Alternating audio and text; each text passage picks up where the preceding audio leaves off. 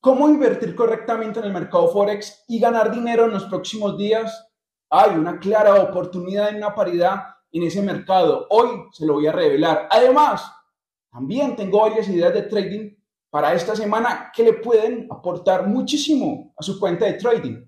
Mi nombre es Andrés Hidalgo Castro. Hoy es lunes 5 de junio. Bienvenidos a Pulso de Mercado.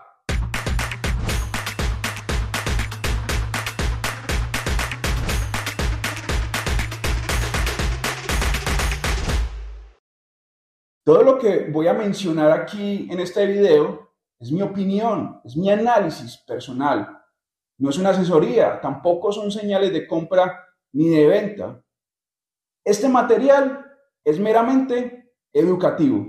Comencemos la semana analizando el euro libra. En esta paridad tengo una operación bajista en la cual estoy ganando dinero. A continuación le voy a mostrar cuáles son los niveles claves, cuál es mi argumento técnico y hasta dónde voy a mantener esta operación en el euro libra. Hagamos un resumen del euro libra. La paridad estuvo lateral entre el 0,8700 y el 0,8950.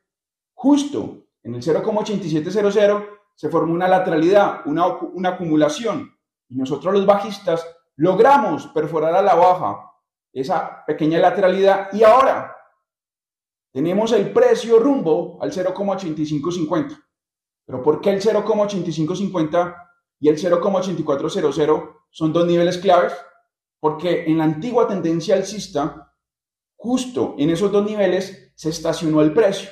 Por ende, son áreas de interés.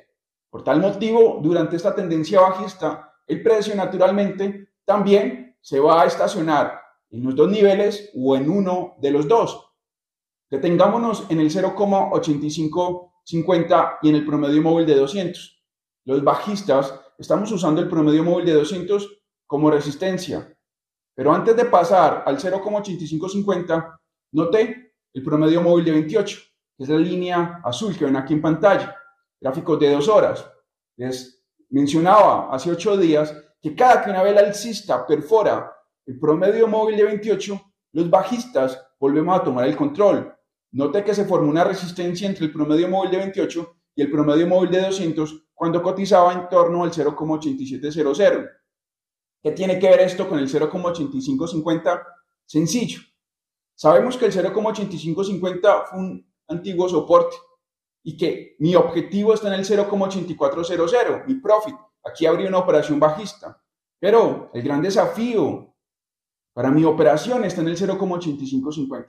Si usted aún no ha ejecutado una operación a, una operación a la baja en el euro libra, esté muy pendiente del promedio móvil de 28 y del promedio móvil de 200, porque en el momento de rebotar en el 0,8550, el precio en gráficos de dos horas, una vela va a intentar perforar al alza el promedio móvil de 28. Ahí la tendencia debe nuevamente reaccionar con contundencia a la baja, debe formar una resistencia entre el promedio móvil de 28 y el promedio móvil de 200. Muy similar a lo que hizo en torno al promedio móvil, muy similar a lo que hizo en torno al 0,8700. Entonces la resistencia que hizo entre el promedio móvil de 28 y el promedio móvil de 200 en torno al 0,8700. Bueno, estos son los niveles a vigilar. Sigue subiendo el dólar yen y al parecer no hay resistencia que pueda detener este movimiento al alza. ¿Cuál es el objetivo? ¿Cuál es el indicador que debemos de estar vigilando. ¿Hasta cuándo se va a mantener esta tendencia? ¿Será que esta semana se va a detener? A continuación vamos a analizar estos y otros detalles en el dólar yen. En el dólar yen ejecuté una operación compradora desde los 138,27 y va positiva. Pienso liquidar en los 142.00, pero si usted llegó tarde a la fiesta, es momento de entrar. La clave está en el promedio móvil de 28. Al tener una orientación alcista, se deben de formar soportes entre el promedio móvil de 28 y el promedio móvil de 200. Le aclaro el contexto. Tenemos una orientación alcista y al tenerla, se deben de formar soportes entre los dos promedios móviles que le mencioné. Si el precio, después de perforar a la baja el promedio móvil de 28, no reacciona al alza, lo debe de hacer cuando toque el promedio móvil de 200 en gráficos de dos horas. Estoy hablando en gráficos Estoy hablando de gráficos de dos horas. ¿Perfecto? debe reaccionar al alza. El, el objetivo para nosotros, o por lo menos para mí, estoy comprando el dólar yen, está en los 142.00, 145.00. Este movimiento alcista en cualquier momento va a descansar. ¿Qué es descansar? Que perfora la baja el promedio móvil de 200. Y ahí voy a ejecutar una nueva operación, voy a sumar una operación, ya tengo una, recuerden, voy a sumar otra operación mirando hacia los 142.00. Respecto al promedio móvil de 200, claro está, dólar yen tiene que seguir cotizando por encima del promedio móvil de 200. Eso está muy claro. Por otro lado, en gráficos de días, como ya les mostré al inicio de este análisis técnico, el precio también está respetando el promedio móvil de 200, lo está usando como soporte. Promedio móvil de 28 en gráficos de 2 horas también está funcionando como soporte. Si encontramos en los próximos días una resistencia en el dólar yen, no tome eso, es mi opinión, sino que no es bueno tomar e, esa resistencia como un indicador de que la tendencia ya se ha agotado y que no va a seguir subiendo, porque podría ser un descanso para que el dólar yen siga subiendo. Bueno, estos son los niveles claves, los dos promedios móviles que estoy usando en el dólar yen. Déjeme su comentario y su opinión. ¿Qué está esperando en el dólar yen? ¿Será que llegará a los 142.00? Vimos con mucha claridad cómo en gráficos de dos horas perforamos también a la baja el promedio móvil de 28 y el precio reaccionó nuevamente al alza. ¿Esto qué significa? Que la tendencia alcista en el canadiense yen lleva fuerza. A continuación, ampliemos esta y otra información en el canadiense yen. El canadiense yen, para que esta tendencia alcista que ven en pantalla se mantenga, pues naturalmente debe de permanecer arriba de la franja de los 101 y los 102.00. Si a lo largo de la presente semana, o bueno, a lo largo del presente mes, el canadiense yen llega a los 100.00, esta tendencia alcista se va, se va a debilitar. Mientras el canadiense yen cotice por encima de los 100.00, especialmente por encima de los 101.00, continuaré con mi narrativa alcista. El objetivo en esta paridad está en la franja de los 105.00, 105,50. Hacia allá, mira, y hacia allá va el canadiense yen. Tenemos también el promedio móvil de 28 de color, azul y el promedio móvil de 200 de color amarillo. Vemos cómo el promedio móvil de 28 ha servido como soporte, como pivot, como área de rebote durante esta tendencia alcista. Esto ocurre normalmente cuando la tendencia alcista está ganando fuerza. Muy atento, porque si forma el canadiense yen una resistencia en los próximos días, yo personalmente no tomaría eso como un indicador de que la tendencia ya ha llegado a su máximo. No, porque después de esa resistencia el precio puede formar un soporte entre el promedio móvil de 200 y el promedio móvil de 28 en gráficos de dos horas para continuar al alza. Hay una oportunidad en el euro neozelandés. Incluso hace unas horas ejecuté una operación a la baja en esta paridad. ¿Cuál es mi objetivo? ¿Por qué lo hice? ¿Será que el rebote que tuvimos hace unos días al alza va a volver? ¿O será que después de ese rebote el precio como proyecto va a ir hacia la zona del 1,73 y 1,7400. A continuación, ampliemos estos y otros detalles en el euro neozelandés. Ejecute una operación bajista en esta paridad y el objetivo está en el 1,7300. Vemos cómo esta antigua tendencia alcista nos dejó un máximo en el 1,7960. También notamos cómo en gráficos de dos horas el promedio móvil de 200 está funcionando como resistencia. Sin embargo, como les, como les conté también en la introducción de este video, de este análisis, el euro neozelandés rebotó de manera inesperada para mí al alza.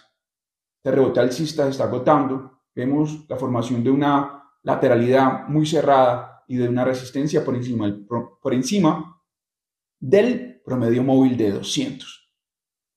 Si perfora esta resistencia al alza, podría ir al alza y luego buscar el promedio móvil de 200.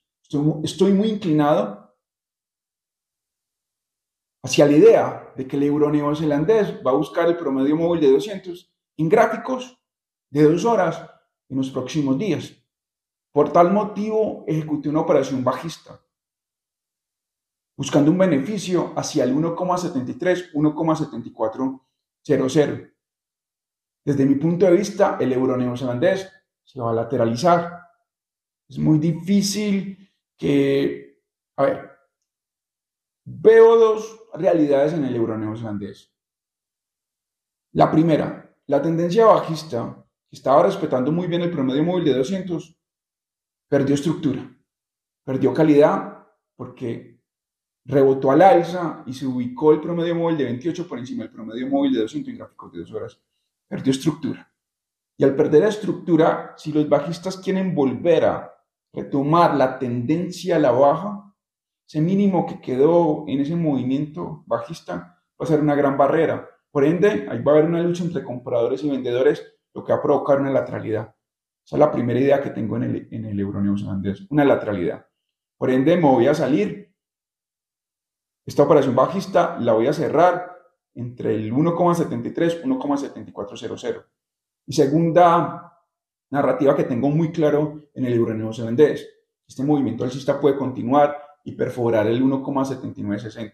Por ahora no estoy dispuesto a comprar el euro neozelandés, pero si perfora en los próximos días el 1,7960 al alza, ahí voy a empezar a buscar la manera acompañar el movimiento alcista. Por ahora estoy enfocado a la baja y voy a cerrar muy rápido esta operación. Han ganado terreno los traders vendedores en la libra canadiense. El 1,6800 ha sido ese precio en donde los compradores y los vendedores han luchado. Por ahora, los bajistas están ganando el control. Incluso ejecuté una operación bajista en la libra canadiense, mirando hacia un punto estratégico. ¿Cuál es ese nivel estratégico? ¿Por qué fui a la baja en la libra canadiense? ¿Cuáles son mis otros argumentos técnicos? A continuación analicemos la libra canadiense y hemos formado, o mejor, hemos convertido el promedio móvil de 200 en resistencia. Un claro indicador de que esta tendencia bajista está ganando terreno, está ganando poder.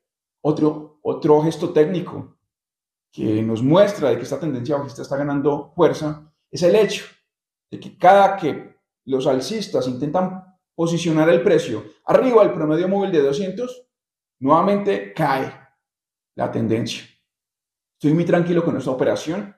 Tengo mi stop loss en torno al 1,6950, 1,6970 y tengo mi profit en el 1,6300. Pero debo de revisar también el 1,6400 porque tanto el 1,64 como el 1,6300 sirvió como soporte y como resistencia hace unos meses. Pues naturalmente estamos hablando de un área de interés. Promedio móvil de 28, que también es muy importante. Eh, se deben de formar resistencias entre el promedio móvil de 28 y el promedio móvil de, de 200. Cada que una vela de dos horas perfore al alza el promedio móvil de 28 en gráficos de dos horas, el precio nuevamente debe reaccionar a la baja.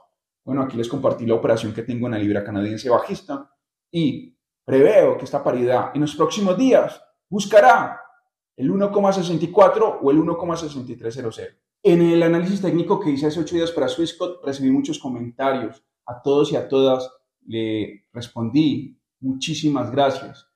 Si desea estar al tanto en lo que respecta a índices bursátiles y acciones, mañana desde Chile, mi colega Rodrigo Aguila estará dando su opinión respecto a esos mercados.